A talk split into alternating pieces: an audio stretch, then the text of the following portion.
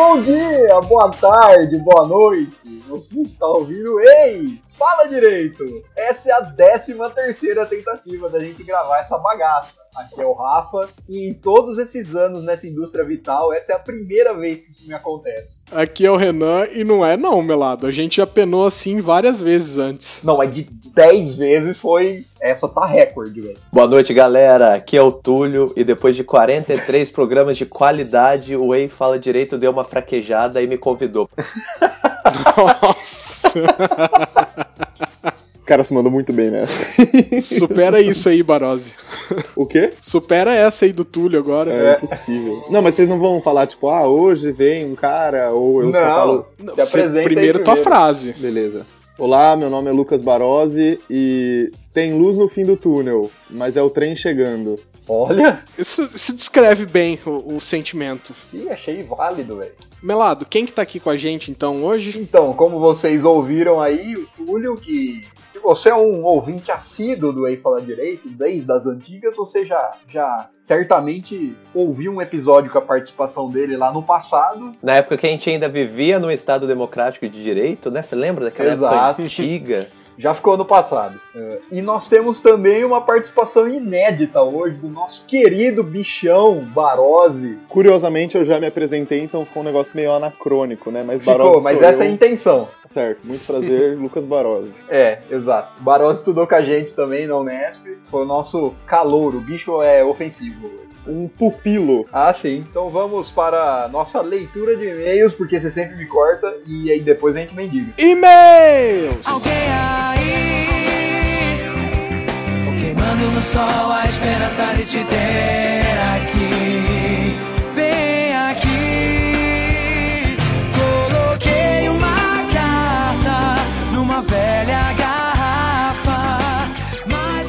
Lê aí que você lê melhor do que eu, eu tenho problemas de interpretação de texto. Tá bom, eu só não sei de quem foi o e-mail. É do Ricardo. Ricardo Santos, eu acho que nosso ouvinte dos mais fiéis, fiéis aí, né? Tá bom. É que eu, eu não sei de quem é o e-mail porque o Renan mandou aqui na nossa É, eu só, eu só copiei o texto. Só o texto e não mandou de quem foi.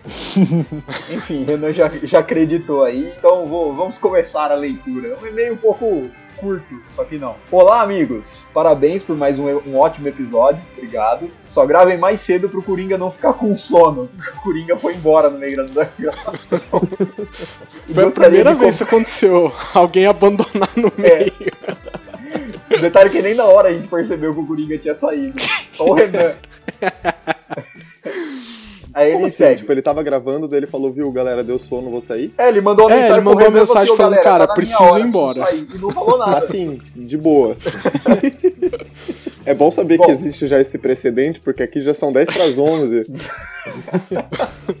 Vai, ô Melado, continua, por favor, vai. É, então, só gravem mais cedo pro Coringa não ficar com sono. É, E gostaria de complementar alguns pontos discutidos. A Sakura disse alguma coisa como, abre aspas, o brasileiro não procura saber, fecha aspas. E me veio à mente os motivos dessa falta de interesse em apurar informações ou aprender sobre algo aqui, no caso, a política. E aí ele vai elencando essas razões. A primeira seria o desânimo. Brasileiro acha tudo muito complicado, burocrático, logo nada vai mudar. Então, para que aprender ou saber mais se nada vai mudar? Ah, segundo motivo, tempo. Pense uma mulher que trabalha aqui em SP, em São Paulo, por exemplo, no centro da cidade e mora no extremo leste. Só no transporte vai quase 3 horas, ida e volta. Que é, o, que é uma boa você escutar um podcast durante a ida e volta do ônibus. Que você já vai remediar o- dois problemas. O Exato. primeiro do tédio e o segundo da, né, do, da questão do- da politização, né? Exato. Aí ele segue. Chegue em casa, tem a segunda jornada e deixar tudo pronto para outro dia. Se fizer faculdade, então, as coisas complicam ainda mais. É, e lá pela meia-noite, na hora, uma hora da manhã, tendo que acordar cedo, quem vai acessar a internet para ler plano de governo de candidatos? Terceiro motivo que ele coloca: sentimento de unidade. Tal qual uma torcida organizada, quando você está de um lado, esse será o lado, abre aspas, certo. E todos os erros será do outro lado, será do outro, né? Criando uma leveza, ah, criando uma leveza, dado que a culpa não é minha, e sim dos malditos, grupo a quem se quer culpar. E como a culpa são deles, não tem por que eu saber o outro lado. Faz sentido também, né? Isso na verdade é, É, uma coisa que a gente falou no episódio também. São, são três pontos interessantes. Sim. Sim. E, e- e acredito que um- uma, uma verdade para várias pessoas no, no Brasil, tanto desânimo quanto tempo, quanto essa, essa unidade, né? Sim. Que também é um pouco fruto da polarização, né? É, aí ele coloca um quarto também. Ignorância, no sentido original da palavra. No sentido de, de falta de esclarecimento, né? Acho que ele quis dizer isso.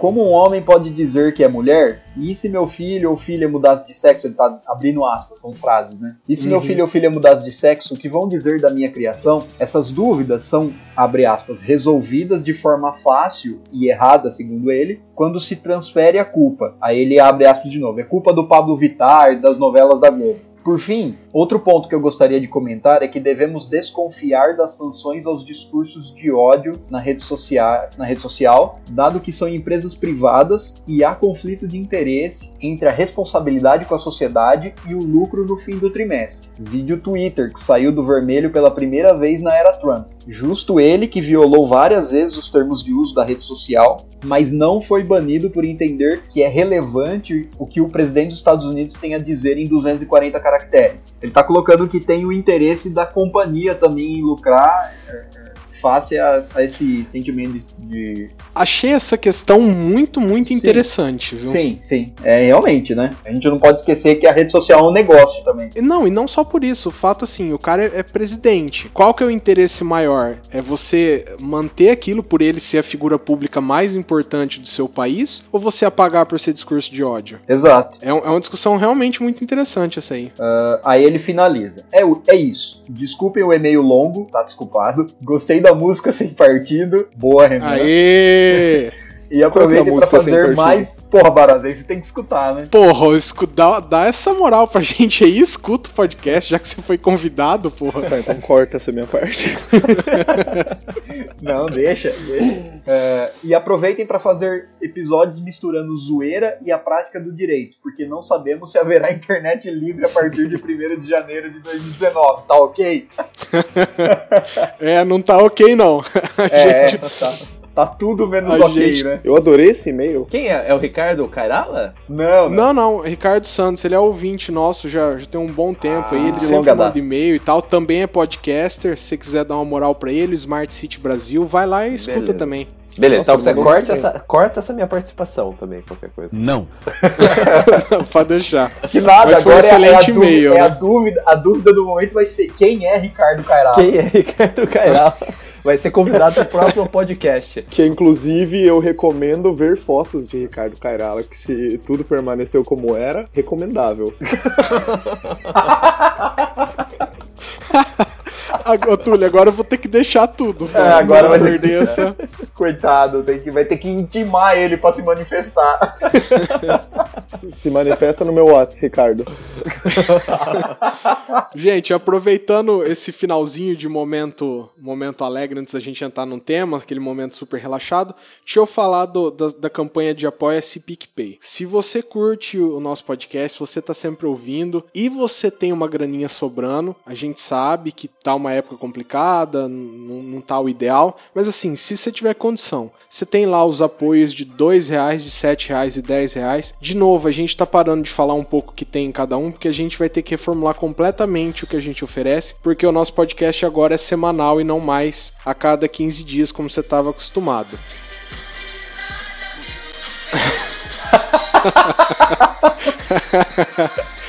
Mas, se você quiser colaborar, também não precisa nem ser com algum desses valores. De um real pra frente, você pode colaborar do jeito que você achar melhor. Se achar complicado Apoia-se, vai lá no PicPay. O PicPay também tem esses mesmos planos. Você pode ir lá, escolher um deles e assinar, que você colabora muito com a gente. Pagar no boleto, inclusive. Pagar no boleto nos dois, você pode, se quiser. O Melado assina embaixo disso aí. E se você achar que não vale tudo isso, mas quiser dar uma força, é só compartilhar o podcast. Vai lá, compartilha com algum grupo, compartilha na sua rede social, vai lá e curte a nossa página no Facebook, Twitter, Instagram, onde você achar. E acessa o nosso site também, eifaladireito.com, porque lá você vai ter o link direto para tudo isso, rede social, para o SoundCloud, O Vou colocar pro Apoia-se. Spotify também agora, o Apoia-se, vai ter tudo lá nesse lugar. É, E você lembrando que a dá gente essa tá- moral pra gente. Lembrando que a gente tá no Spotify, finalmente conseguimos. Então, você Isso- procurar lá e falar direito, você vai achar com todos os nossos episódios. Perfeito. No Spotify, não tem desculpa, né, gente? É, Spotify todo mundo tem, né? Todo mundo tem. Então é todo isso. Mundo, todo mundo exageramos, né? Mas provavelmente é mais provável que você tenha o Spotify do, Do que, que o algum SoundCloud. agregador de podcast. É. né? Ou o SoundCloud, é. Então é isso, o recado tá dado. Vamos para o nosso tema que conta com as duas ilustres participações de hoje. Você vai subir a música, Renan? Subiu uma música aqui. Boa. Super Rogerinho isso aqui, né? Sobe a música!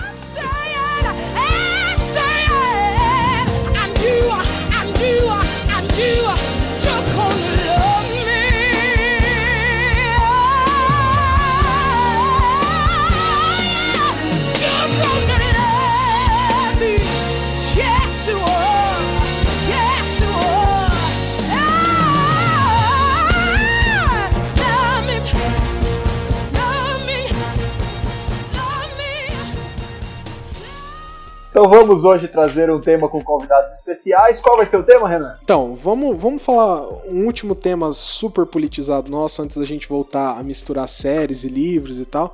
Mas eu acho que esse aqui a gente precisava falar um pouquinho, porque a gente viu bastante participação de juristas na nossa política, né? De todas as formas possíveis. Eu acho um, um bate-papo interessante da gente ter nesse momento. E a gente chamou essa galera para, pô, pelo menos quatro opiniões diferentes aqui você poder experimentar. Então vamos ver como é que a gente, como é que a gente fala sobre isso. Primeiro, o que, que é o papel de um jurista? Tem alguém que começa? Você, Baralho. Por quê? Eu... Você se propôs? Porque você se co- começou. Não, eu só perguntei, é porque tipo, eu ouvi um silêncio constrangedor, daí eu falei, não, mas espera aí, alguém vai falar alguma coisa ou não? É livre. Quem, quem sentir vontade fala. Eu acho que. Não, eu na verdade eu não ia entrar no assunto, ainda era a inicial. Tem alguém que quer começar? Não. Porque eu não sei se eu. Vai, eu, não sei se eu, eu não sei se consigo começar assim. Eu queria entrar no meio do que alguém tá falando. Primeiro, a gente já sabe que é, que é uma definição muito difícil, como tudo que envolve direito, né? Que é dar uma definição de alguma coisa. Especialmente do jurista, né? Bom, Certo. Mas É. o, o jurista ele é o quê? Ele é operador, e, e eu não tô excluindo um, um Então, dos outros. Eu, eu, tô- eu- é, que ele é pra- operador, ele é. É, eu acho que- teórico. Eu acho, que, pra dar uma resposta tinha que começar por aí, né? O que, o que se entende por um jurista? Porque é exatamente. Jurista pode é ser- só aquele cara que fez faculdade de direito e se formou e já era? Ele é um jurista? Exatamente, ele é, ou ele efetivamente exerce de alguma maneira, seja no, no mercado ou na iniciativa, na iniciativa privada ou no poder público, enfim, com algum por meio de concurso. O jurista é Eu acho- que pensa direito, é um treinador, é um advogado, é um juiz, é um promotor, é quem? Eu acho que quem pensa, de, quem pensa sobre direito é uma boa definição. Pensa sobre Depende, direito. é muito polêmica essa, essa conclusão hoje, por- justamente por causa do, do direito ser tá no âmbito daquelas ciências humanas onde todo mundo acha que entende. E eu juro que eu não tô tentando falar isso de, um, de uma posição de. Querendo ser daquela- melhor. É, de uma posição de arrogância. Não é. O direito, assim como a medicina, a engenharia, ela é uma ciência onde a gente passa anos na faculdade aquele determinado assunto, tem várias pesquisas empíricas a respeito, pesquisas dogmáticas, tem princípios. Então, assim, não, eu, eu acredito que não é só o pensar sobre o direito e ter um- uma opinião sobre uma determinada lei, um determinado assunto, que torna a pessoa um jurista. Isso é um problema enorme hoje na, nessa sociedade que a Ah, gente não. vive. Sim, com certeza. Acho que esses requisitos que você colocou, Túlio, são fundamentais. Porque eu nem, eu nem falei isso, mas eu imagino que a pessoa precisa ser formada em direito e que ela precisa ter seguido ou carreira acadêmica ou como advogado, juiz, mas precisa estar envolvido com o direito. Não, sim, Eu, eu acho, eu acho que, o- que o, o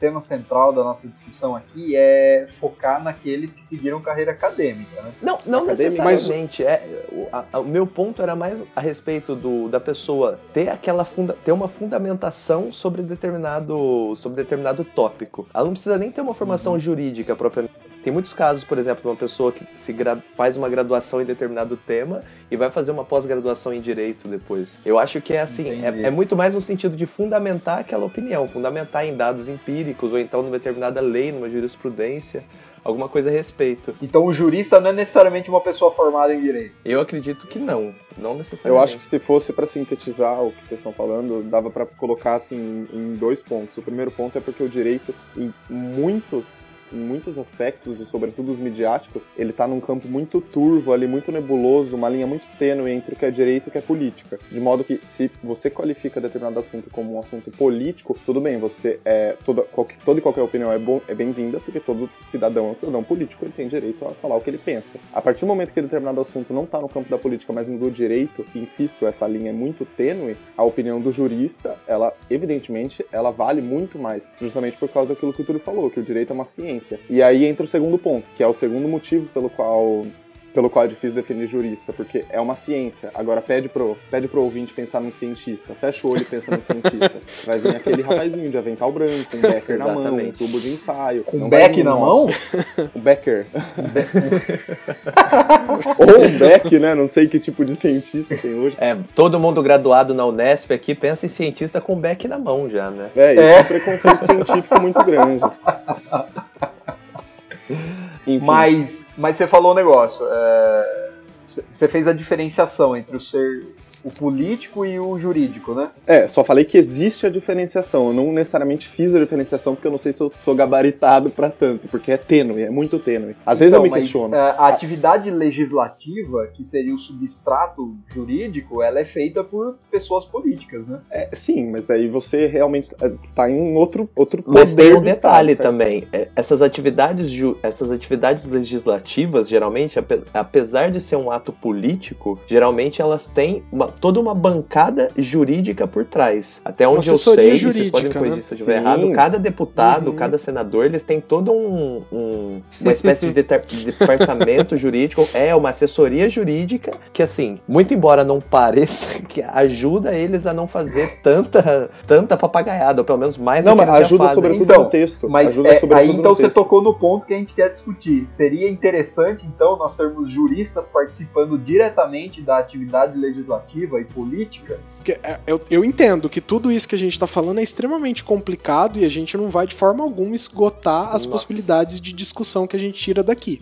Mas é uma outra coisa importante, porque essa justamente por causa que o Barós falou, essa, essa distinção do que é político para o que é jurídico, jurídico assim, o que é matéria do jurista e o que é livre para você falar de uma população inteira, que é a política, na minha opinião, onde que começa, que sai de um para outro, entendeu? Então, o que seria uma discussão política? Para mim, qualquer discussão inserida na sociedade é uma discussão política. Mas sim, eu acredito sim, tudo aquilo que divide e coloca interesses antagônicos ou não para digladiar, tomar esta ou aquela decisão, esse ou aquele caminho, é político, mas a partir do momento que você toma este ou aquele caminho, eu acho que para não sei, não, eu não teria audácia de definir o que é político e o que é jurídico, muito menos os critérios para diferir um do outro. Mas acho que para o mais objetivo, o mais reduzido possível seria aquilo que parte de um parte da lei, não posso dizer isso, parte da lei. E não digo nem da Constituição, porque a Constituição é uma, é uma carta política também. Então, também que é talvez sobre aquilo que parte da lei.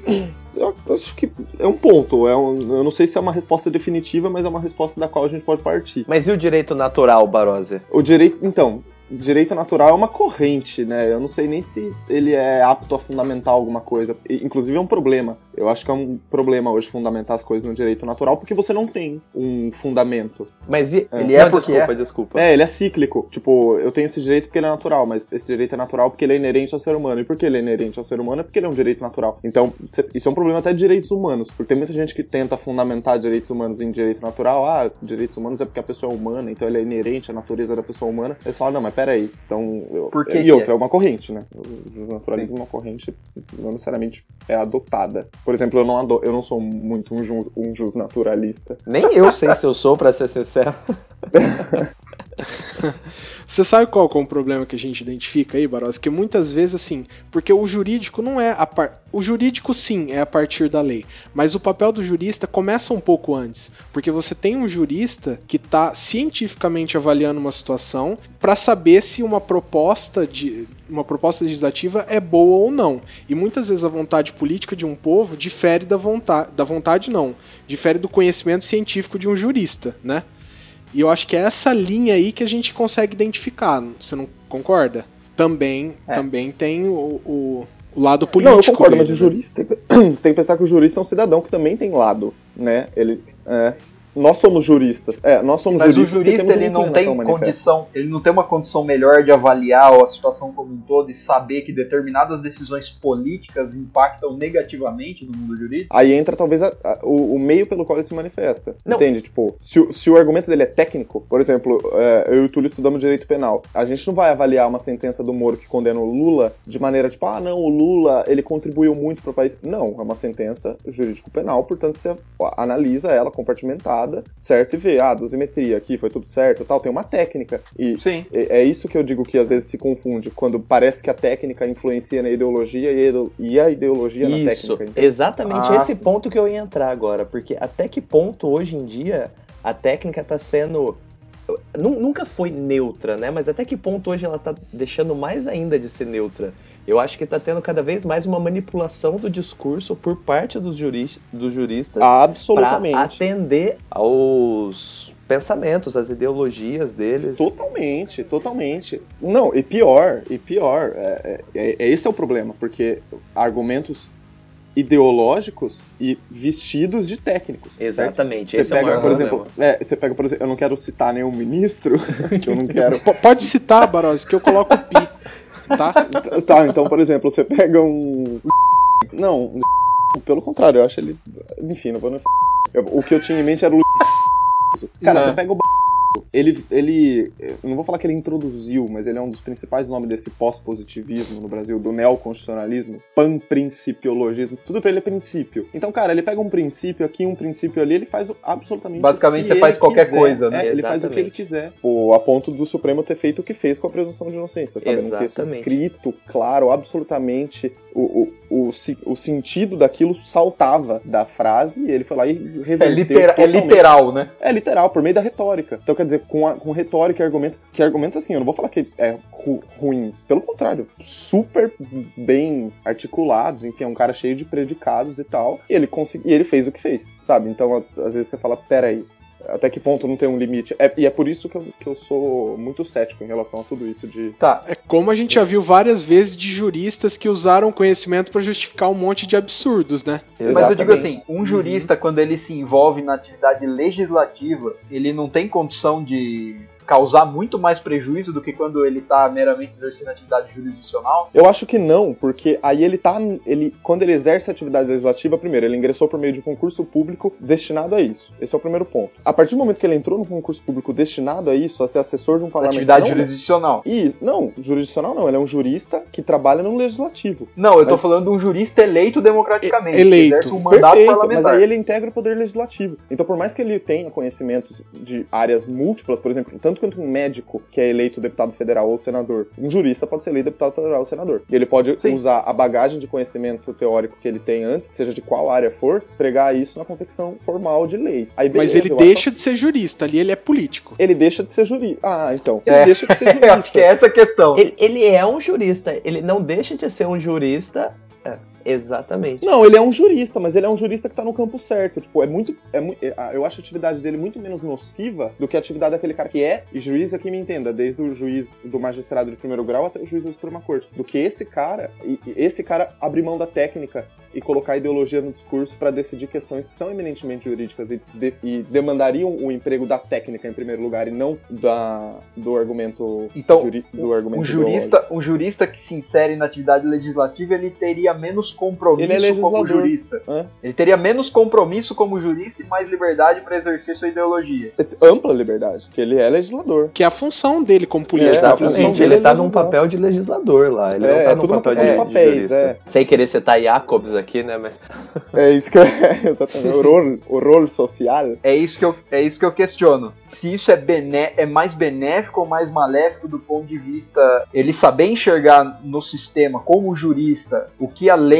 causa de, de mal e o que ela causa de bem e a partir disso Cara, conseguir mudar. eu acho bom, eu acho ótimo. Eu acho ótimo porque tá relacionada. A atividade legislativa com a jurídica, ela tá, legis- é, ela tá relacionada a partir do momento que o legislativo vai produzir o objeto daquilo com o qual nós trabalhamos, certo? Então, a partir do momento que você coloca um jurista dentro do parlamento, ele sabe que, por exemplo, vamos. Ah, vamos liberar a pena de morte porque a galera tá pedindo. Não, o cara jurista ele sabe que é cláusula pétrea não vai ter pena de morte. Então, tipo, talvez ele até freie uma vontade, entende? Até mesmo antes Sei. de um Supremo se manifestar de maneira repressiva ou preventiva, enfim, sei lá. Se bem que aqui nem tem controle preventivo de constitucionalidade. Enfim, Não. Ele já, por meio do conhecimento que ele adquiriu antes, ele já sabe até que ponto ele pode ir ou de onde ele pode partir, entende? Acho que é bom um jurista na, É, o controle preventivo é feito pelo próprio legislativo, né? Exatamente. Dá pra fazer, o Supremo dá pra fazer, é, entrando numa, numa linha meio concurseira, o Supremo até faz por meio de mandado de segurança, mas parece que só formal e não material, sabe? Não tem uma ação própria pra isso. Agora, No e quando, e quando os juristas exercem é, mandados eletivos, mandatos eletivos no executivo? Quando os juristas exercem mandatos eletivos no executivo, mesma coisa, só que daí ele tá no executivo. Acho que É. não tem problema. Eu, eu, Aí eu, é, eu acredito que, assim, independentemente de ser no legislativo, no, no executivo, eu, eu, pelo menos, eu tenho uma posição neutra com relação a isso. Ele pode ser. O, o- conhecimento que ele tem da, da- das leis, da jurisprudência, pode tanto ser usado pro bem, ou seja, ele usar aquilo a favor do povo, como pode ser usado Aham. pro mal também, no sentido de manipular. É uma, literalmente uma manipulação daquele conhecimento que ele tem a favor da- das suas ideologias. Então eu acredito que Michel nesse Temer. ponto. É, o Temer é um baita de um exemplo. É, ne- ne- nesse campo, por exemplo, tanto no legislativo quanto no executivo, eu acredito que é, que é neutro. O problema maior, na minha opinião, é no âmbito do judiciário, que é A quando o maioria dos. jurista... é, Salvo engano. Ah, desculpa, Arthur. Não, pode falar, por favor. Não, eu só ia falar isso, que tipo, acho que a maioria dos presidentes da república que a gente teve, eles são formados em São Francisco. Pois São. é. O Pe- Faltou o Pedrão Muitos, aqui pra muitos mim deles, responder é, isso, mas, muitos eu, deles. mas muitos deles são. Tipo, uma exceção ou outra, uma exceção metalúrgica São coisa de uns ou outra. 15, se eu não me engano. ハハハハ! Eu acho que A são maior- uns 15. eu acho É, então, tem muitos deles, uma exceção metalúrgica e, sei lá, a Dilma. Mas a Dilma também tem uma formação. Ah, não, não é jurídica, é Não, econômica tem dela, alguns né? também da, Econômica. da, da Federal de Pernambuco, se eu não me engano. Sim, então, tipo, eles são, a maioria são juristas. Mas é porque não tem como você dissociar isso. Tipo, é muito mais fácil um, um juiz. São justamente 13 pela presidentes da República, da, da, da Faculdade de Direito da USP. Três? Treze? 13, 13. É, então, tá vendo? É muito. As arcadas produzem presidentes. Ainda bem que não são 17, hein? Então, gente, deixa eu, deixa eu discutir um, um problema que eu identifico com vocês, que eu acho que inclusive vocês já, já comentaram também. Porque eu acho que uma pessoa, ela é composta de vários, como se fosse avatares, sabe? Vo- Você, uma só pessoa, ela é filho, ela pode ser pai ou mãe no futuro, ela pode ser consumidor, mas pode ser empresário, né? E, e o jurista, ele consegue ele estuda e consegue interpretar muito bem essa relação, fazer essa dissociação. Então, quando eu não estou legislando para uma pessoa específica, mas para qualquer pessoa que ocupa aquele avatar naquele momento. E essa pessoa ela tem um conhecimento que quando ela parte, isso eu digo partir mesmo para a política, não fazer política de um cargo, por exemplo, do judiciário. Ela pode realmente usar aquilo, bem ou mal. Mas e esse problema de quando o judiciário o tempo todo está tomando decisões políticas?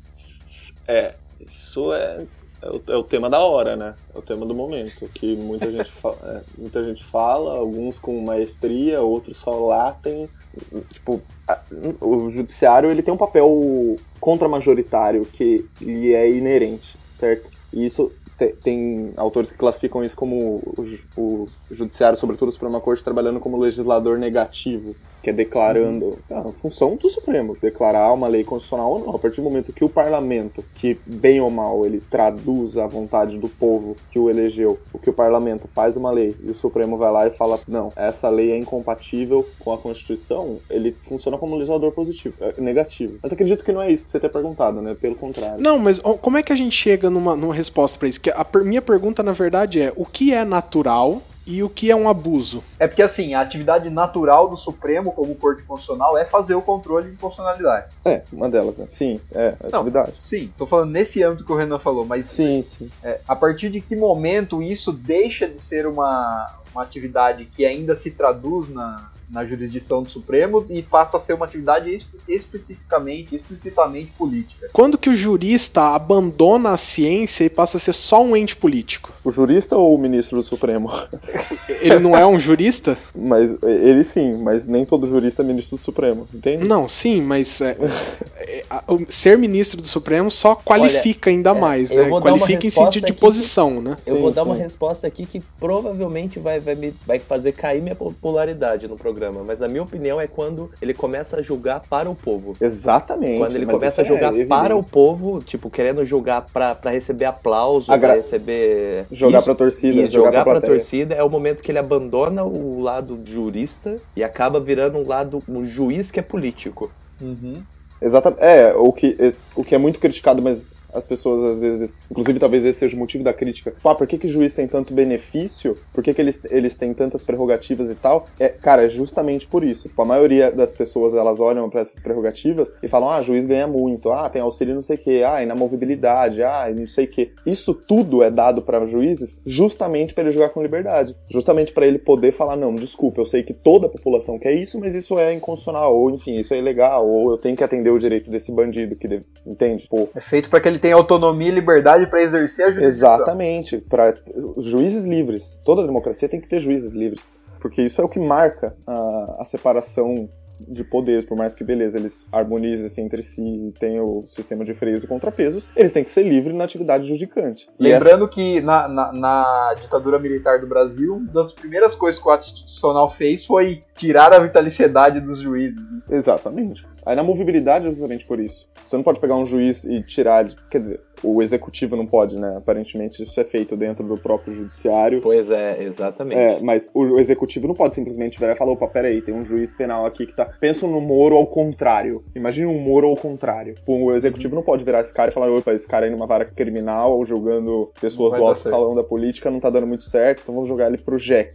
E Uhum. Não pode. Então, isso é inamovibilidade do judiciário. É claro que dentro dos próprios tribunais, aqueles órgãos administrativos internos, eles fazem isso, né? Exemplos vão a mil. Você Exatamente. pega, como chama aquele do Sul, Túlio, aquele, juri, aquele baita processualista, Alexandre Moraes da Rosa. Ah, sim. Alexandre- o Alexandre Moraes da Rosa, que é um puta de um processualista. Pode falar palavrão? Claro, Pode, Varão, fica à vontade. liberadíssimo. Que, é, eu tô, eu tô me policiando pra caralho. Agora que Não, começa. não. Eu tô me policiando. O Alexandre Moraes da Rosa, que é um baita de um processualista, ele é juiz do JEC, Juizado Especial Civil. Então às vezes você fala, olha isso, tipo, o cara tem uma bala de canhão e você tá usando pra matar rolinha. Pô, o cara sabe muito de processo penal, o cara sabe pra caramba, e você coloca ele pra resolver briga de vizinhança e cheque que volta. Acidente de sabe? trânsito, né? Acidente de trânsito. Basicamente. Mas isso é política dentro do judiciário, né? é. Ah, tudo, todo discurso é político, cara. Tudo é político, né? Tudo é político. né? Eu- Mas é isso Então a gente tem uma definição de político, o que é político, o que é jurídico. Tudo que é jurídico é político É também. por, isso é por isso que o critério tem que ser. Eu acho que. Por isso que a gente tem que partir de critérios mais formais. Por isso que quando fala, ah, mas o jurista no legislativo. Não tem problema. Ele é, ele é. Se ele fosse o juiz, ele também estaria falando de acordo com a ideologia dele, sabe? Imagina um juiz. O juiz reaça e o. Eu e o Túlio de juiz. Eram decisões completamente diferentes que iam vindo mesmo. É brincadeira dele, TJSP, é brincadeira dele, viu, senhor É, desembargadores? Não, não ouçam o que ele tá falando, eu não sei do que, que ele tá falando. Me, me aceita na oral. Va- vamos, vamos citar exemplos de, de participação de juristas na política? Cara, é que tem tanto exemplo bom na história, Renan, que se a gente virar e virar simplesmente agora e falar ah, Moro, vai ficar muito pobre, tá ligado? Só que eu, eu sei que eu não sei citar os nomes, mas, eu tenho- mas tem muito jurista que participou, tipo, de ditadura, e até antes, bem antes, sabe? Tem uns aí até famosos. O Buzaide, né, gente? O Buzaide participou de ditadura? É. É, exatamente. Tipo, tem vários, assim, eu não saberia nominar nem falar participação deles. É, mas assim, vamos.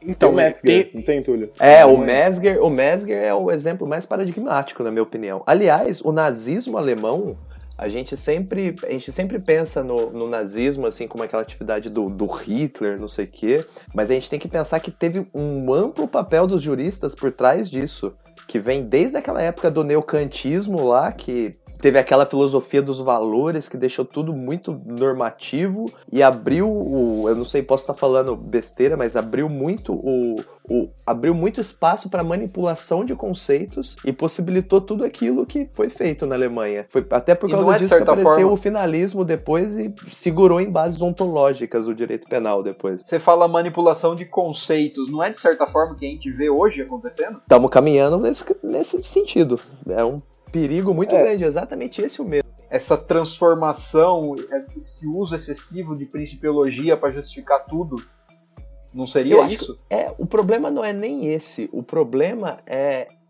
é a partir do momento que a gente trabalha com conceitos que são valorativos, você preenche aquilo, você pode preencher aquilo com valores que são bons, você preenche aquilo com valores que, que sejam adequados à proteção dos direitos humanos, das garantias fundamentais, por exemplo. Ou você pode encher aquilo com conceitos que, que se deturpados, podem acabar servindo para uma expansão maior ainda do sistema penal ou para uma para algum tipo de segregação de determinada raça.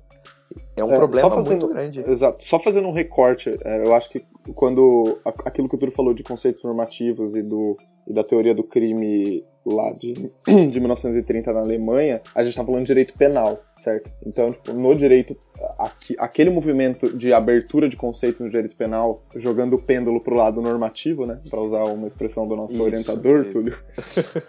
jogando o pêndulo da teoria do crime pro lado normativo e abrindo completamente, fazendo o que quiser, aquilo é muito próprio do direito penal que agora voltou, né? Voltou pro ontológico e parece que não tá saindo disso nunca mais. Da- e a pergunta do meu lado, eu acho que se, se- do Rafa, acho que está mais no campo do constitucional. Porque quando a gente pensa num juiz fazendo o que quer, isso não tá no penal, ou tá? Você, você diria que o direito penal ainda não tá tão aberto, por mais que ele seja muito mal empregado e talvez até bastante Não sei, não sei, porque esse próprio exemplo da presunção de inocência e da Mas é constitucional. julgado. É que a matéria é constitucional, É. mas ela tem interferência, né? Mas é o uso É, de matéria constitucional em direito penal. Exatamente, eu acho que É a porque- matéria. Se a, É, se a em processo. Constituição é seu filtro para todo ordenamento e você faz isso, no fundo, resume-se a uma, a uma interpretação constitucional. Sim. É, não, eu até entendo. É porque eu acho que não dá pra você manipular tanto o conceito do direito penal. Como É porque você é penalista, ah, Barazzi. Não, então, eu, você consegue me dar um exemplo? Só pra tirar do Porque abstrato e as, jogar a- pro as, concreto? leis, as leis penais em branco, por exemplo, Hum, entendo. entendeu? As leis penais em branco eu acho que é, um- é o principal exemplo disso. Gente, eu, só- eu vou ter que fazer uma pausa com vocês primeiro. Explicar o que é ontológico, porque. E, e- e lei penal em branco, porque tem gente que não, não faz direito e escuta também, viu, gente? Nossa, Desculpa. Barose, a, a função é sua agora, de, explicar o que, que é Momento ontológico. dicionário Agora. o que, que é ontológico? Ontológico. É, segundo o Hawais. Não, brincadeira. Onto... Cara, como que eu posso dizer que é ontológico? Ontológico, Túlio, vai me corrigindo se eu estiver errado, mas eu vou dar uma Tá. resposta palpável. Até porque eu demorei anos pra entender o que é isso. Quando eu entendi, eu falei, putz, caralho, finalmente eu entendi. O ontológico é aquilo que é o, o ser em si. É aquilo que é natureza, é aquilo que é pré-constituído, ele é pré-dado, ele é pré-existente. Você não tem que. Por exemplo, cara, eu vou dar o exemplo da- eh, do crime, o- o- naquele começo da criminologia, sabe? O crime de uma Isso. perspectiva ontológica e o crime de uma perspectiva valorativa. Durante muito tempo, acreditou-se, eh, agora ficando no- explicando o ontológico por meio de comparação entre o que é ontológico e o que é construído, o que é valorado, que tem um juízo sobre aquele determinado objeto. Esse determinado objeto, para a comparação, é o crime. Durante muito tempo, investigou-se, a criminologia se debruçou sobre a pergunta: o que é o crime? O que causa o crime?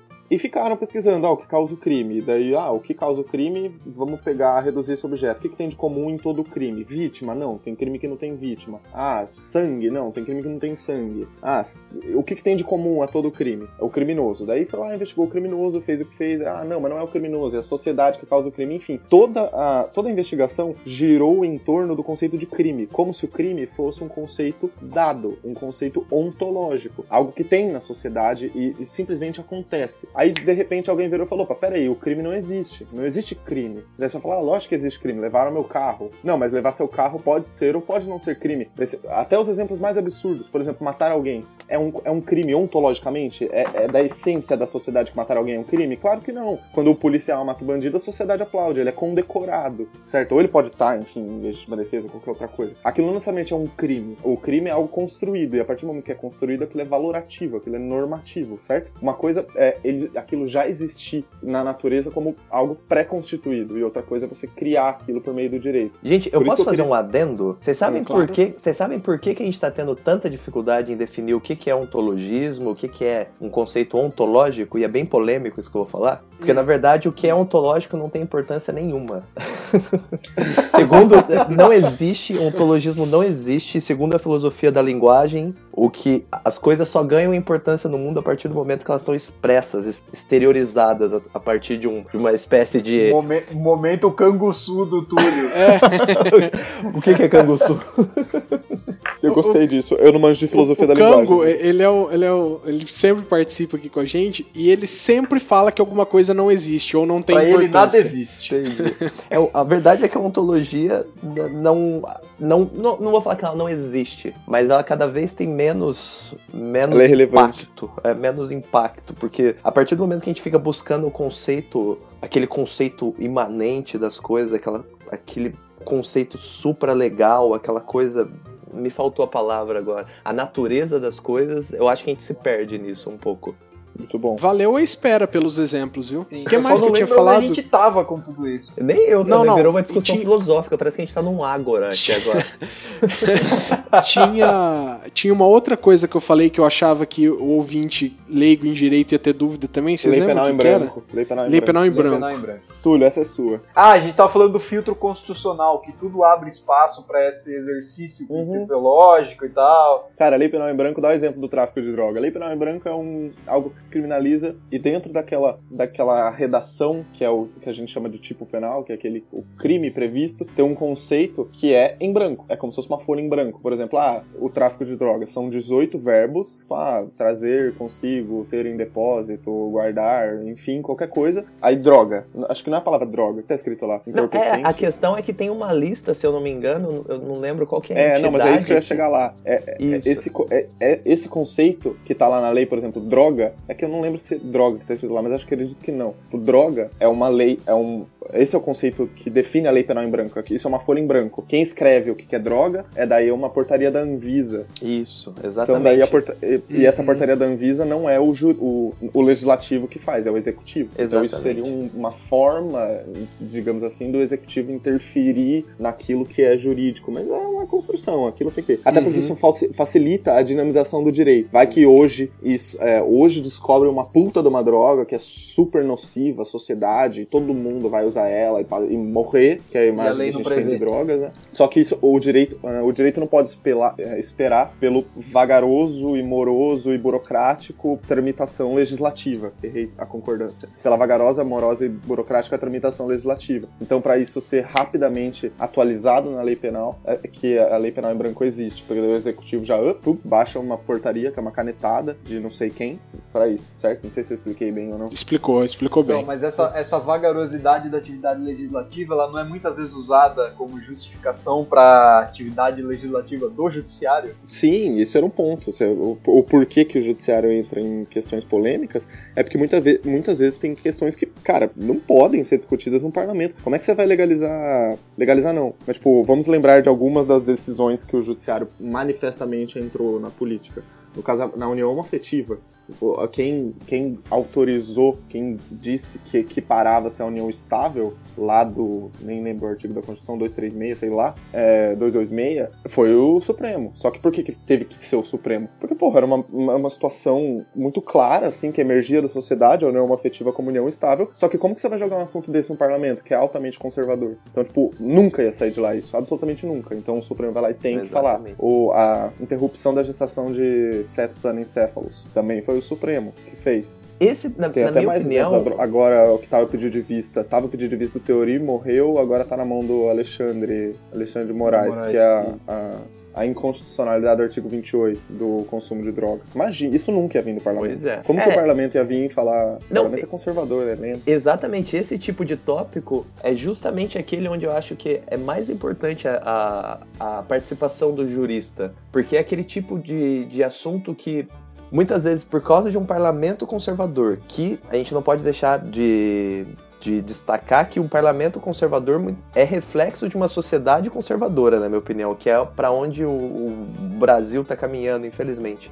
Mas eu acho que é nesse ponto que, que o papel do jurista é muito importante para segurar as rédeas. Ele fala, não, tem determinados direitos, tem determinadas garantias que são que não são não são não são negociáveis. Disso aqui a gente não pode sair, independentemente da, das concepções religiosas, morais da sociedade. Exatamente. E para o Supremo ter liberdade para fazer isso, o, o, a gente precisa ter uma democracia, uma democracia com institu instituições muito fortes. Exatamente. Porque muitas vezes essa função, essa função contra-majoritária do Supremo, o próprio nome já diz, ele é contra-majoritária. Ela vai totalmente contra a opinião pública. Então, como que você sustenta? Como que você faz para todo o povo se acalmar e falar, puta merda, o Supremo, é, todo mundo queria uma coisa, mas o Supremo decidiu outra. Ou é, o judiciário decidiu não. Então a gente precisa ter instituição forte. Por isso que, nossa, desculpa, mas agora eu vou mudar totalmente de assunto. Por isso que eu me preocupo muito mais para citar aquele episódio recente. Lembra daquela briga de HC que em um domingo teve quatro HCs? Sim, sim, sim, sim, solta sim. Lula. Por isso que eu me Aham. preocupo, eu não me preocupo nada com um desembargador plantonista é, conceder a ordem e mandar soltar o Lula. Porque essa discussão é criticável, seja politicamente ou juridicamente. Só que o procedimento foi totalmente correto. Entraram com o HC, era o juiz plantonista que tinha competência, ele foi Ele lá, deu. isso é discutível ou não, ele foi lá e concedeu. Agora, quando essa ordem chega pro juiz de baixo cumprir e ele fala, não, eu não vou cumprir, Isso, cara, é, aí isso é foi um é absurdo. bizarro. Isso me dá muito Isso pra medo. mim é o âmbito político. Inclusive Exatamente. teve uma declaração. Isso é muito perigoso. É. declaração, se eu não me engano, do presidente do, do tribunal, falando que ele não adotou, salvo depois, eu posso, eu posso corrigir depois essa informação, mas ele falando que ele não que ele não adotou o procedimento correto, que não foi um procedimento justo, juridicamente Ele quem? O correto. plantonista? Não, não, o, o- O presidente do tribunal que cassou a Ah, decisão, tá. foi o presidente, se eu não me engano, né? Mas, mas quem não adotou o procedimento correto? Quem falou? O, Que ele falou O que próprio ele próprio, é, o próprio presidente não adotou, mas que se ele adotasse aquilo, ele estaria cometendo uma injustiça maior ainda que seria soltar o, o paciente do, do habeas É, olha isso, seja, olha isso. Isso não existe. é, ele Então, mas o manipulou conceito de justiça, o sentimento pessoal é valor intrínseco seu, né? É, isso porque eu não quero nem entrar em o que, que é justo ou não, mas só, só pra ficar nisso, como que um juiz de baixo desrespeita a ordem de um juiz de cima? Isso é Pois um caos, é. isso é barbárie. Porque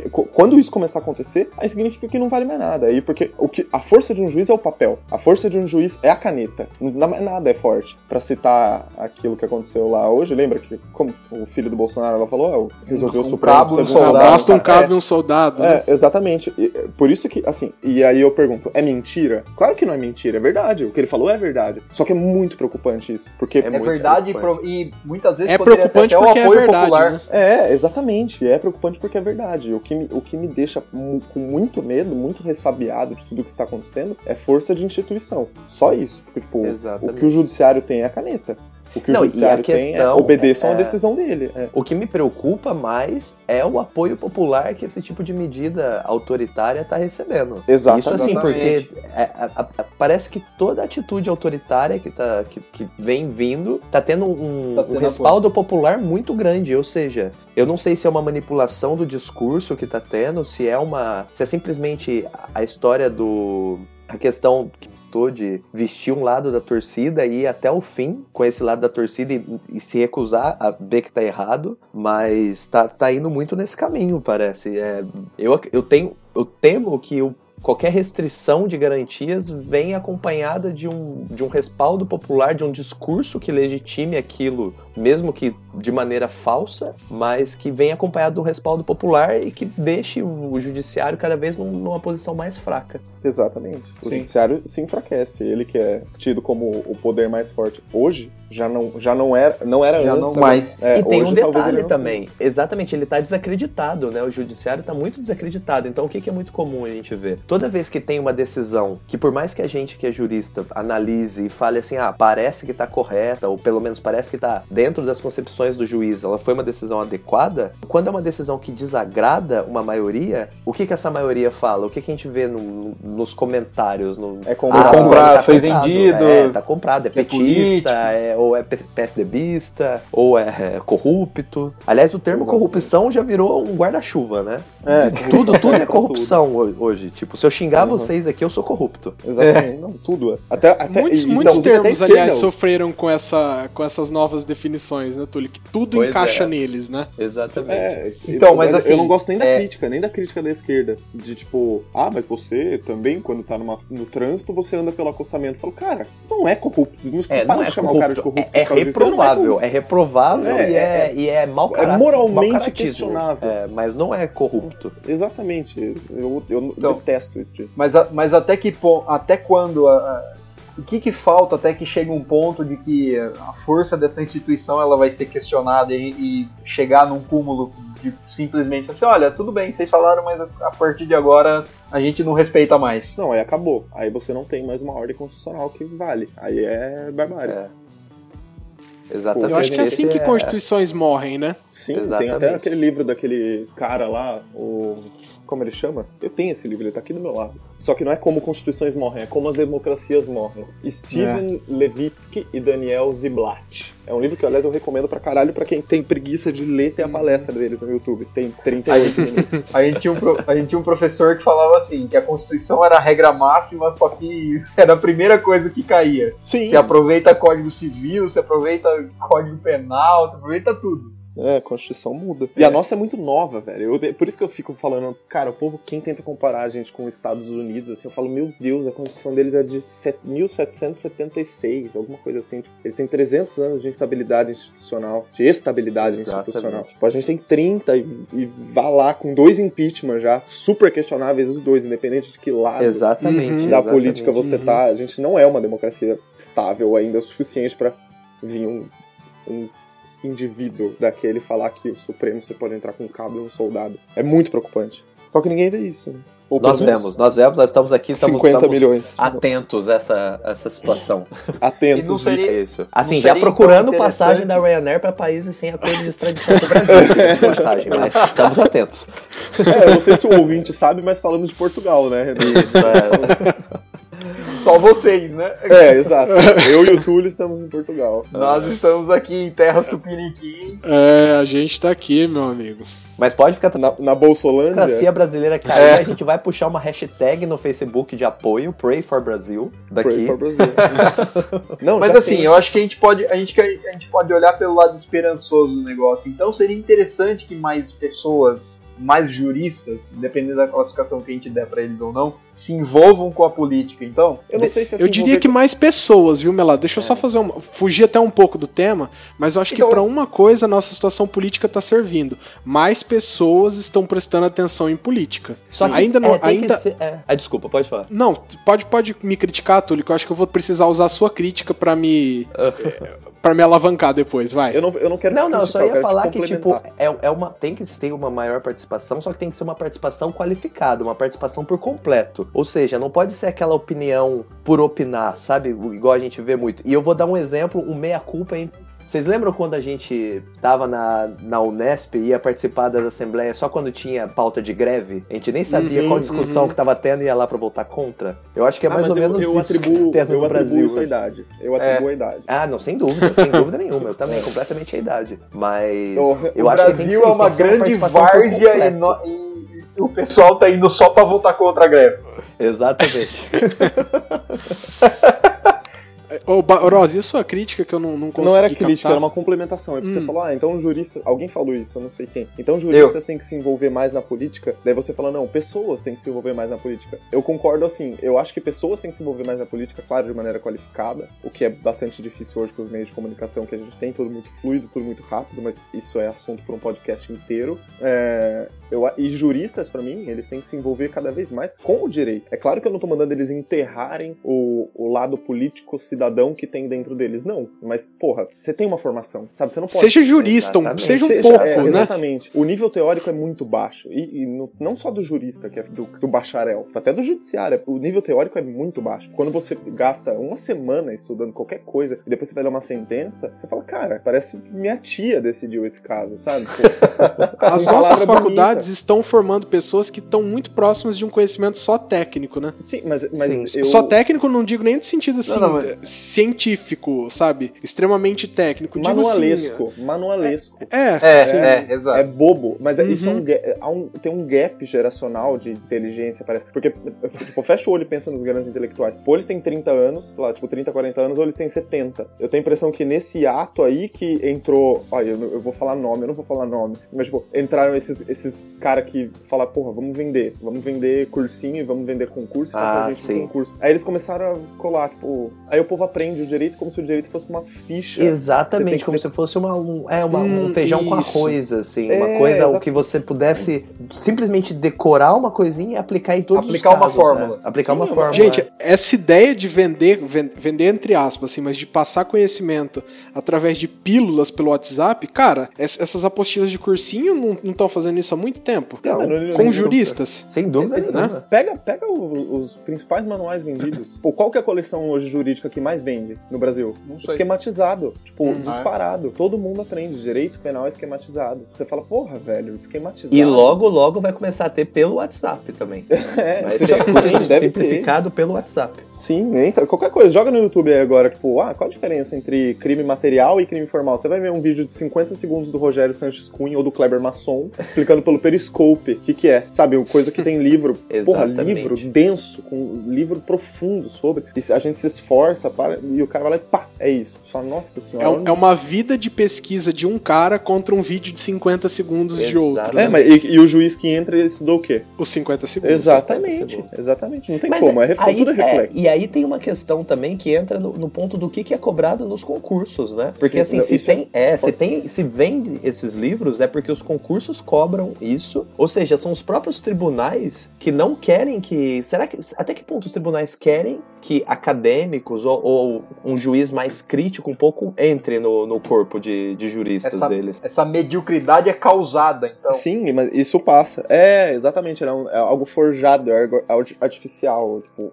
é feito. Isso é feito, é proposital. Sim. É, não é um A gente, só. Deixa eu só aproveitar aquele, aquele, aquele momento que eu falei que eu ia aproveitar a crítica pra alavancar o que eu tava falando. É que no episódio que as meninas gravaram sobre a participação política de, de mulheres, que aumentou um pouco nessas eleições, elas, elas chegaram num ponto que era bem parecido com esse, né? Falar, as mulheres eleitas realmente representam? Era aquilo que a gente buscava? E assim, não é, mas é negativo o fato de, de ter aumentado a participação política? Eu acho que não é negativo. A participação não é o política feminina. Não, eu tô transpondo esse conceito da pra nossa participação política no geral, entendeu? Entendi. Ah, tá. Eu acho que Eu o aumento da dúvidas. Então, eu acho que ele não é ruim porque a pessoa tá participando da política. Isso é melhor do que não participar da política. Entendeu? Eu acho que você já deu um passo para aquela pessoa se politizar realmente.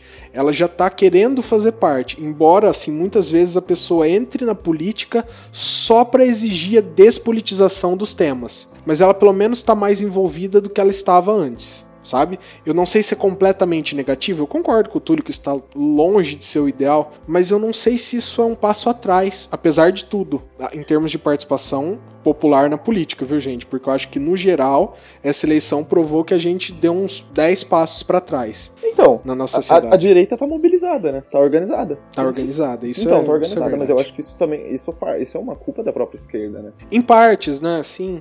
Mas, mas Túlio, você ia criticar, manda bala. Não, não, mas eu realmente eu não, não tenho o que complementar, eu só tenho dúvidas mesmo a respeito.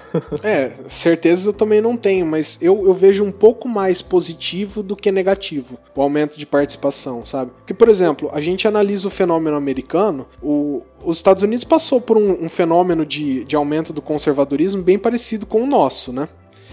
E agora, na- nas eleições que mudaram a, o Congresso, né? Senado e, e deputados, é, é deputados lá também que eles falam? O, Eu acredito que sim, Congressman. no- nos Estados Unidos. Con- é Congress, né? Aham. Você já viu um- um- de novo um aumento em função da mobilização do Partido Democrata, entendeu? Então essa reação ela veio rápida até, justamente por se politizar, sabe? Então eu vejo um pouco mais positivo do que negativo. Mas é claro que eu também não tenho certeza, até porque a, a gente teve que se despir um pouco do, do, do papel do jurista para dar uma opinião política agora, né? É. Sim, e eu confesso do- que eu não sei muito.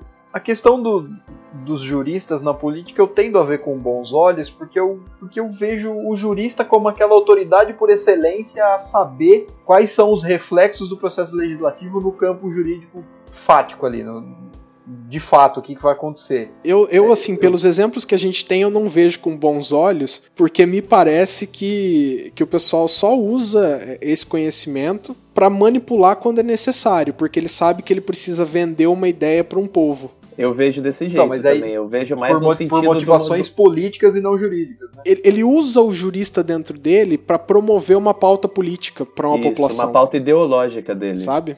Eu acho que, em resumo, assim, é isso que eu penso. O jurista, ele é, é uma pessoa que não é jurista, sabe? Ela é um ente político com conhecimento jurídico. O que na maioria um- das o vezes, que, né? o que inverniza ela, né? Dá uma legitimidade muito forte. pra Dá- ela falar, "Não, mas é." exatamente. Mas, É. mas eu acho isso válido, porque eu acho que. É, é o que eu falei, eu não, sou, eu não sou muito substancialista nesse ponto, eu sou bastante procedimentalista. Eu acho que se a gente manter um ambiente com livre circulação de ideias e pensamentos e reflexões, tudo bem, a gente vai chegar naquilo que é. naquilo que atenda mais aos anseios populares respeitados os limites constitucionais sempre, entende?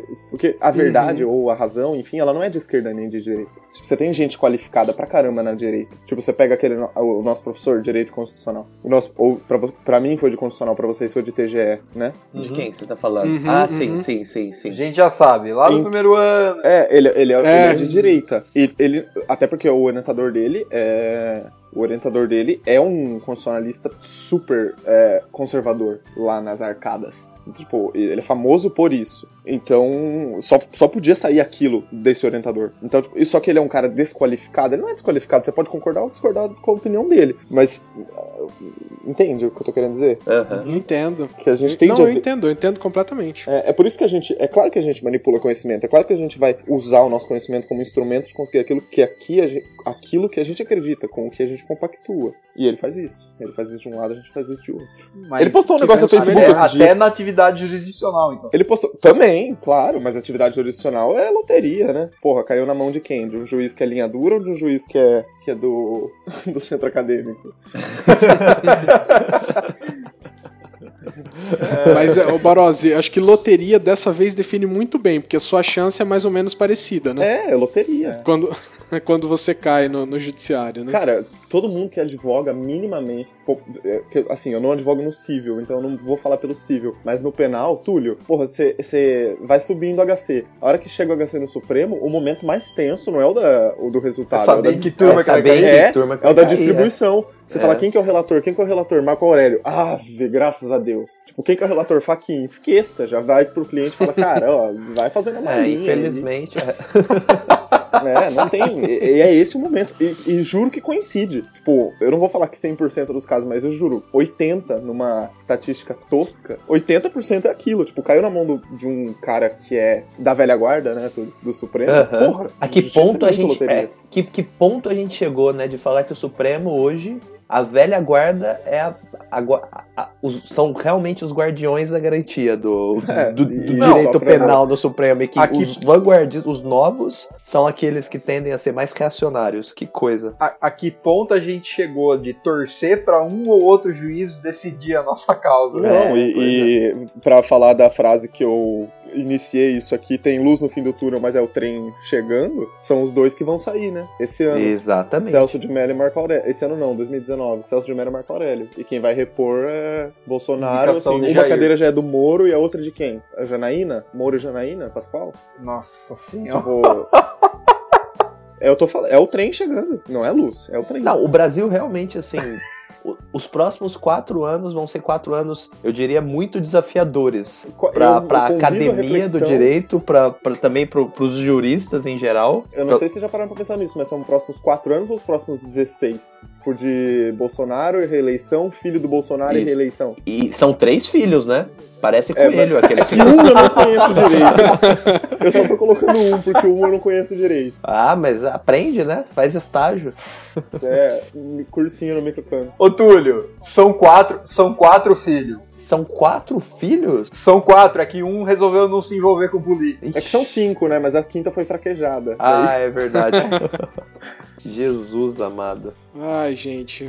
E a gente termina nessa depressão agora? Ai, gente, que bosta. Eu, nu- eu nunca fico triste quando eu acabo de, acabar- de gravar episódio. Mas como que você quer fazer um, um- um episódio sobre o papel, sobre política brasileira em 2018 e você não quer terminar triste? É, Não, é, é você muito tem difícil, toda a razão. É muito difícil. Não, vamos terminar É. feliz então. Vamos, vamos falar que o Moro agora tá no Super Ministério da Justiça e acabou a corrupção no país. E que acabou o Ministério do Trabalho. Aparentemente o Ministério Público do Trabalho vai, vai ser fechado também. Ah, eu ouvi essa proposta. Vai ser absorvido por qual pasta, será? Não, sei. Eu, tô, eu tô, confesso que eu tô ideia. por fora. Da agricultura, tá ligado? O Ministério da É, Indústria. Da indústria e do comércio, é. E o argumento do Bolsonaro é muito bom, né? Você sabe quem que é o Ministério do Tra- quem é o ministro do Trabalho? Não. Ah, então, tá vendo? Não tem que ter. É, exatamente. É. Você sabe quem que é o médico plantonista hoje? Não, então pra que que tem um médico plantonista? tipo, você fala, você viu, linda? Essa, essa argumentação, cara, essa argumentação simplista, é isso que mais me deixa louco. Você fala, cara, a gente se debruça, a gente pensa, a gente reflete, mas isso é culpa nossa também, né? Porque a gente fica muito no mundo da lua, aí os caras vêm, pá, e dá uma solução fácil, simples, você fala, É. pelo amor de Deus, não é isso, mas já era, é isso. Deve ser isso Ah, que ele você- aprendeu lá, que ele aprendeu lá em Harvard. O intuito aqui, Barose, o intuito aqui é esse, cara. É a gente dar uma democratizada no nosso No no conhecimento jurídico. Não, no conhecimento jurídico, sabe? Hum. É, tra- trazer um pouco pra. E a gente às vezes consegue fazer isso. Muitos dos nossos ouvintes também são advogados ou, ou estudantes também. Mas, poxa, se a gente consegue levar isso tudo, tu- tudo isso aqui que a gente conseguiu falar, pra pra pessoas que nem são do ramo, cara, eu acho que a gente cumpre um pouquinho o nosso papel. Você sabe que às vezes eu fico pensando se isso não seria uma das saídas? Democratizar esse estudo do direito, pelo menos do direito constitucional, sabe? Que é, pessoa- que é mais palpável no dia a dia das pessoas. Trazer isso pra uma linguagem mais Mano, acessível. Porque ninguém E Eu dos direitos que ter- eu acho que humanos também. ter aula na, na escola, tipo, no ensino fundamental, no ensino médio. De constitucional eu também acho. E de Constitucional direitos acho. Humanos. Eu acho que direitos humanos é, é Sim, fundamental. sim, Hoje sim. tem uma associação com direitos humanos, com bandido, que é uma coisa assim que não tem o menor cabimento. Sim, eu acho que. eu- Cara, eu, eu, tenho, eu morro de vontade de ir entrar em todas as salas de aula do Brasil, assim, do terceiro colegial, e fazer aquele TALP, sabe? Teste de associação livre de palavras. Aham. Você fala alguma coisa e a pessoa fala a primeira que vem na cabeça, você fala direitos humanos. Bandido! Bandido. Será que bandido é a primeira? Eu que acho vem? que é a primeira que Eu acho falar. que é. Bandido, Bolsonaro. Vamos puxar, tipo, bolos. bolo. Será que nenhuma hora vai vir, sei lá, tipo, ah, liberdade, Revolução Ah, Francesa? sempre tem, Coisa. né? Uma- Nem a mãe nem mãe acha, para. Ah, não vem, Ô, tem- Barose, ninguém associa isso com Revolução Francesa. É, Esquece, Revolução isso é Francesa. Isso é em marxismo. É, até, até porque Sabe? a Revolução Francesa de Direitos Humanos é meio anacrônico, né? Mas enfim. Isso- desculpa, ouvinte que manja de. Não, não, mas ah, ninguém associa isso com nenhuma pauta liberal ou que tenha acontecido no- na- nas revoluções assim europeias, europeias assim da França, Inglaterra ou até nos Estados Unidos também. O pessoal associa muito com o marxismo. Eu não sei por quê. Com Marx. Direitos humanos e marxismo? É, é associação. Joga tudo na esquerda, no balaio É, marxista. eles jogam é. tudo no mesmo bonde da, da É esquerda. aquela, Tudo é que- aquela tirinha, né? Ah, minha professora me ensinou hoje que a gente deve construir uma sociedade livre, justa e igualitária, erradicar a pobreza e marginalização, promover o bem de todos sem preconceito. Isso é comunismo. É. É, comunismo. É, tipo, doutrinação E comunista. é o artigo terceiro da Constituição, sabe? Tipo, O povo fala, cara, É, cara. Gente, e a propósito, a- a- aproveitando o, o tema, a, a perspectiva é muito negativa também para a área acadêmica dos juristas, né? A questão agora com esse incentivo à, à escola sem partido, eu entendo que assim a profissão dos professores no Brasil, principalmente do- dos professores de áreas que envolvem tem um conflito muito grande com, com decisões Ciências políticas. humanas tá Hoje complicadíssimo, vai né? ser muito Tá. difícil ser, ser professor no Brasil no- nos próximos anos. Você vai entrar numa sala de aula pisando em ovos constantemente. Exatamente. A tendência, assim, não, não tem como não ter perspectivas negativas para esses anos que, que vão vir. Isso no, no ensino universitário é um absurdo, né? Um Mas lugar que você precisa ter uma liberdade absurda acho expor que todo tipo de ideias, tem. né? No universitário permanece a liberdade. Eu acho que o problema deles do escola sem partido é com o Não, mas médio, o, o não é? grande problema. A Barose, isso se infiltra em todo lugar. O grande problema, Barós, é que tá tendo esse incentivo a, aos alunos filmarem professores que, em tese, estão doutrinando eles. E, por exemplo, numa instituição privada, a partir do momento que você, como você é literalmente um funcionário, a partir do momento que você não tá agradando os seus alunos, o seu emprego tá em jogo. É seu demissão, empre- né? seu Não, emprego mas tá na privada, eu- na privada, pelo que eu ouço de professores, sempre, sempre foi assim. Tipo, acho que sempre, eles sempre tiveram que agradar, assim, sabe? Não, sim, com Na- certeza. Mas será que tinha um, um, um incentivo tão grande aos alunos, tipo, ficarem prestando atenção pra ver se tem toques de política na aula do, do professor? Então, Eu é isso acredito que, é não. isso que eu penso. O que que é um toque de política? Você vai ter que criar um ministério pra. Pois é, não, exatamente, é muito tênue isso. Porque, por Você exemplo, desloca a verba do Ministério do Trabalho. do Ministério... Barose, você imagina a nossa posição, por exemplo, que, que estuda direito penal processual penal. A partir do momento que a gente for questionar a legitimidade de qualquer tipo de incriminação ou de qualquer tipo de punição, você pode podem considerar que você está falando isso porque você é um esquerdista, por exemplo, que você de, al- de alguma forma não gosta Eu do sou. governo e, Aham. e isso ser usado contra você. Exatamente. É, qualquer tipo de crítica, eu fico pensando, mas peraí. Mas é porque eu não sei identificar, tipo, o que que é. Eu não sei o que que é doutrinação. O que Você que imagina exatamente se a Porque gente não existe, sabe, Barós, é, esse não é o problema, existe. Se a entendeu? gente não sabe, você imagina os alunos, aluno de sexto ano falando o que que é doutrinação marxista, nem sabe o que que é, quem foi Karl Marx ainda. Barose, é, assim, será que se pode não falar chegou pelo? WhatsApp, é outra? doutrinação. A quem é dado a, autor- a autoridade para decidir se a- o que é ou o que não é? Então, tomara que seja a mim, porque. Mas, é, é, por exemplo, o professor pode. Ele é livre, pelo menos, pra contar, por exemplo, a história. Ele pode falar que. Ah, ele pode narrar o- os eventos. Eu nem ousaria narrar como é que se passou, sei lá, uma revolução francesa, mas ele pode contar. Depende. Segundo, vacina, segundo o Pedro, que é, que é a nossa referência aqui, ele falou que quanto a esse termo ainda não tem problema. Ele Qual ainda termo? não encarou dificuldade nenhuma, por exemplo, para chamar o regime a ditadura militar de ditadura militar. Exatamente, Ah, por exemplo. A gente tá falando de Estado democrático de direito ou a gente tá falando de uma ditadura? Porque se for numa ditadura, você não tem liberdade pra nada. É, exatamente. É, esse revisionismo também é um negócio foda, né? Não, tipo, tem muita coisa muito bizarra acontecendo, tem né? muita coisa, cara, muita coisa. Por isso que eu acho que tem. Bom, enfim, meio culpa E as coisas deram errado rápido, né? É, tudo explodiu.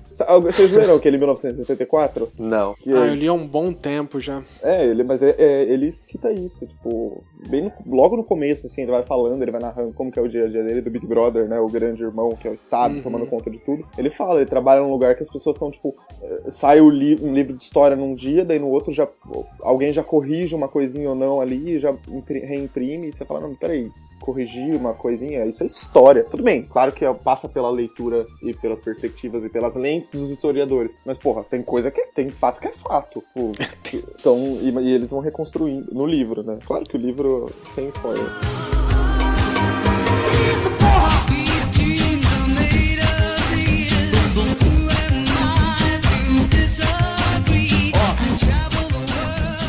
Pessoal, vou retomar aqui. Eu espero que tenha feito sentido o que a gente terminou falando, porque é, cá entre nós tivemos um probleminha técnico aqui. Passamos por um pequeno problema técnico. Mas assim, eu acho que a gente concluiu a ideia, a gente abriu esse bloco aqui só pra falar tchau pra vocês mesmo. Recomendação, alguém tem? Ó, eu tenho pra algumas recomendações que dialogam com o conteúdo da nossa conversa. É, primeiro, 1984, né, do George Orwell. Não sei falar o sobrenome dele, mas é um livro George da hora pra quem quiser. Ele faz previsões a respeito do futuro. Ou do futuro que ele imagina que é. Mesmo, Ele é viajante do tempo, é, gente. na mesma, é, mas não é essas coisas tecnológicas, não. Ele faz é, previsões, assim, políticas, digamos assim. Político-institucionais. Quem também faz é, previsões político-institucionais é o Huxley, no Vou Admirável indignar. Mundo Novo. Que é mais ou menos a mesma coisa que 1984, só que eles, eles chegam a conclusões minimamente diferentes. Assim, é até legal de ver quem é que se aproximou mais da realidade atual, porque o futuro já chegou, amigos. Então, é isso. A, a minha opinião é o Huxley. Mas você, depois que vocês leem, vocês não vão ler, mas depois que vocês leem, lerem, vocês falam. O que mais? Episódio passado, o Zé chegou numa conclusão bem parecida com a sua, inclusive com essas duas Ah, é? recomendações. Uhum. Olha só. E não, eu não sabia disso. Deveria, né? Deveria ter ouvido. Poderia ter ouvido o podcast, ouvido. fica esse É, puxão de orelha aí. Desculpa. Mas enfim, são essas duas recomendações. O que mais? O Como as Democracias Morrem, do Steven Levitsky, não sei, Levinsky.